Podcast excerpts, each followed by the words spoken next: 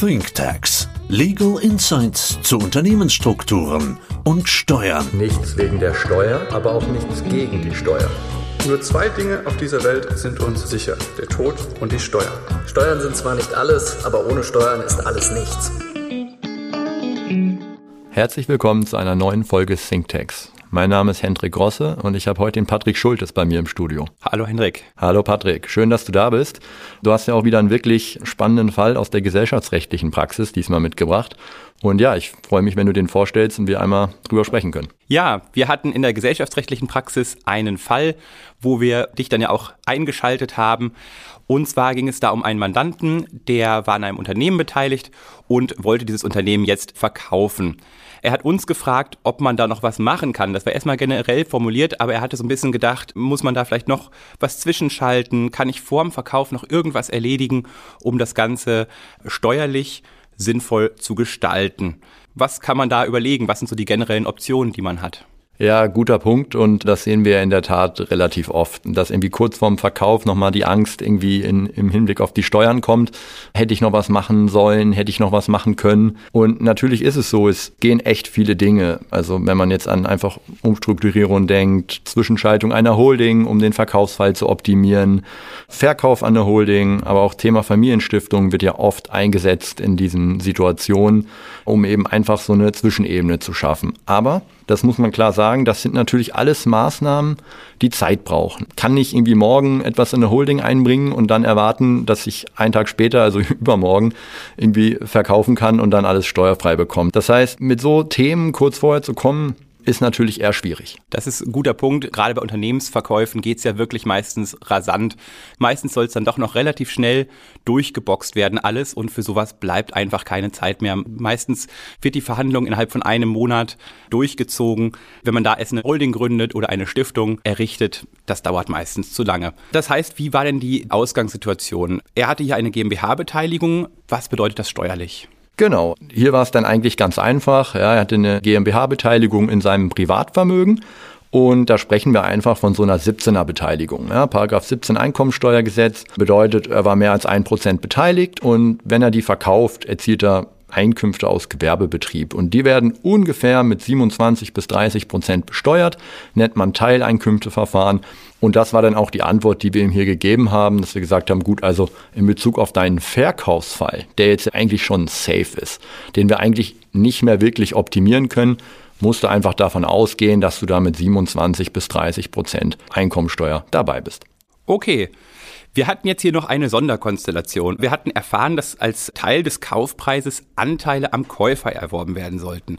Das ist ja auch relativ üblich vor dem Hintergrund, der bisherige Inhaber kennt das Unternehmen, die Mitarbeiter sollten erhalten bleiben und sollen auch motiviert bleiben. Die kennen den alten Chef und Besitzer ja auch. Und genau vor diesem Hintergrund wird einfach häufig vereinbart, dass der Verkäufer noch für eine gewisse Zeit am Unternehmen beteiligt bleibt. Auch für diese Anteile, also für diese Rückbeteiligung, war aber in drei bis fünf Jahren ein Verkauf geplant. Was ändert das an unserer Situation? Ja, das ist natürlich spannend, weil wir jetzt nicht einen reinen Exit eben haben, wo wir sagen, okay, da ist es dann abgeschlossen, sondern über diese Rückbeteiligung kann man sich natürlich jetzt Gedanken machen, ja, okay, wie optimiert man diesen künftigen Verkaufsfall, der irgendwann nochmal kommt. Ja, weil es ist ja klar, er will nur für eine gewisse Zeit in dem Unternehmen beteiligt bleiben. Er hatte auch Kinder, aber natürlich war auch irgendwie da klar, er hat ja auch den Großteil verkauft, dass irgendwann auch der zweite Teil verkauft wird, ja, und dass dieses auch mit dem Mini-Anteil, dass die Kinder das nicht wirklich zielführend dann irgendwie jetzt noch 20 Jahre behalten oder fortführen.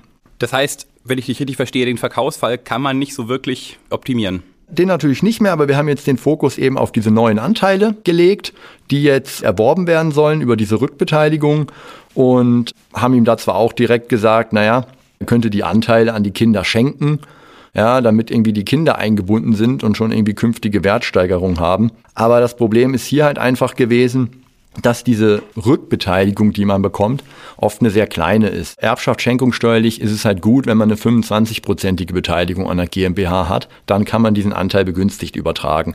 Und hier war es halt deutlich weniger, wie es halt auch so üblich ist, im Bereich von 5 bis 10 Prozent. Und ein Poolvertrag ist da selten gewünscht. Das heißt, wenn er jetzt einfach diese Rückbeteiligung in die GmbH macht, dann hätte er die zwar, aber eine Schenkung an Kinder ist hier eigentlich nicht möglich aufgrund der zu geringen Beteiligung und dass er eben keinen Poolvertrag abschließen kann. Super. Daher hatten wir jetzt als Lösung uns hier Folgendes überlegt. Der erste Schritt war zunächst einmal, dass der Mandant die Anteile über eine GmbH erwerben könnte. Was bedeutet das steuerlich? Ja, vor dem Hintergrund, was wir eben ausgeführt haben, dass quasi eine direkte Beteiligung eigentlich keinen Sinn macht, ist es halt auch so, wenn er jetzt diese Rückbeteiligung in die GmbH über eine weitere GmbH macht, hat er eben die Möglichkeit, in so eine Holdingstruktur zu kommen.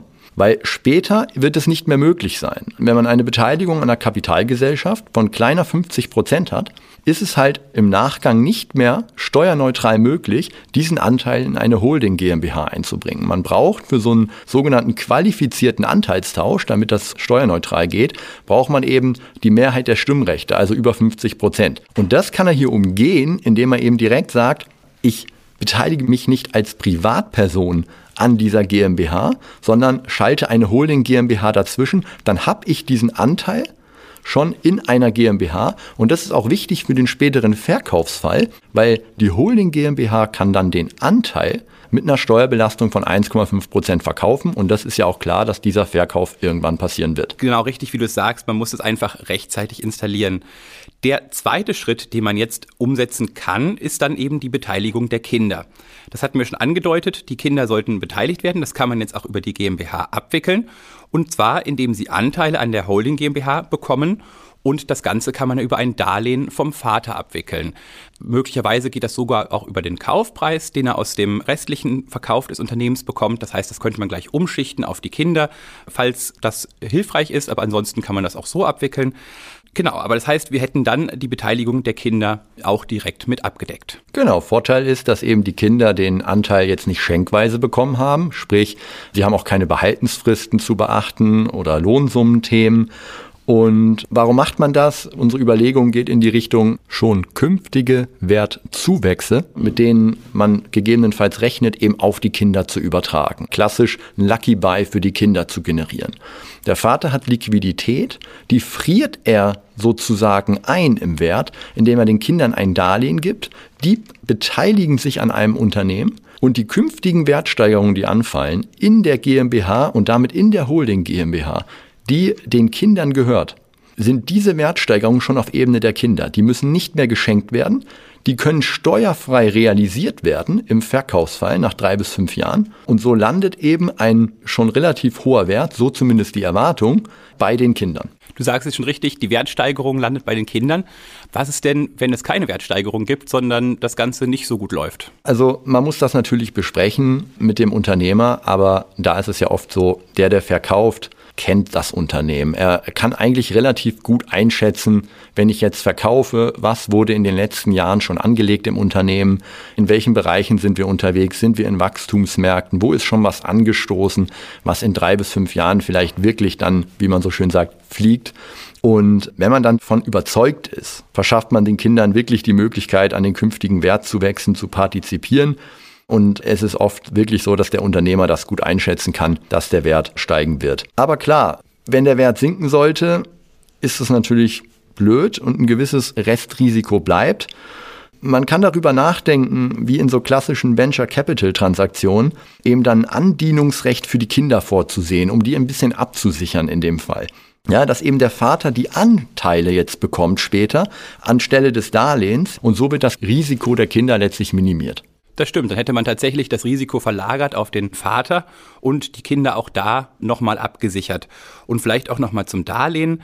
Auch hier hat man eine Absicherung für die Kinder drin. Das kann man nämlich auch so gestalten, dass das Darlehen endfällig für zum Beispiel fünf Jahre ausgestaltet wird. Das heißt, bis zum Exit ist das Darlehen nicht zurückzuzahlen und man kann das auch so ausgestalten, dass der ganze Betrag erst nach diesen fünf Jahren gezahlt werden muss. Und auch so kann man die Kinder nochmal absichern, um einfach sicherzustellen, dass sie während dieser Zeit keine direkten Zahlungen leisten müssen. Genau, und vielleicht nochmal ergänzend zu dem Thema Risiko, was ist, steigt es oder nicht. Ja, man muss halt auch immer sich die Alternativen vor Augen halten. Was wäre, wenn man es nicht macht? Und wenn man es eben nicht machen würde, bedeutet, der Vater ist an der GmbH direkt beteiligt, hat die und die steigt wahrscheinlich im Wert. Dann irgendwann, er hat dann zwar für eine gewisse Zeit noch Betriebsvermögen, es ist ja aber klar und endlich absehbar, dass er in drei bis fünf Jahren diesen Anteil verkaufen wird. Das heißt, der Wert des Anteils ist gestiegen, er realisiert ihn, er würde ihn wieder wahrscheinlich im Privatvermögen realisieren, das heißt wieder mit 27 Prozent. Und dann hätte er eben einen Vermögenswert im Privatvermögen in Form von Geld. Und das ist etwas, was er auch nicht begünstigt an die Kinder übertragen kann. Sprich, wenn er aus einem zweiten Verkaufsfall nochmal, lass es nur 5 Millionen sein, realisiert und muss nach Abzug der Steuern diesen Wert noch an die Kinder übertragen, überträgt er Geld, er überträgt Privatvermögen, was auch nochmal bis zu 30 Prozent eben der Erbschaftssteuer unterliegt.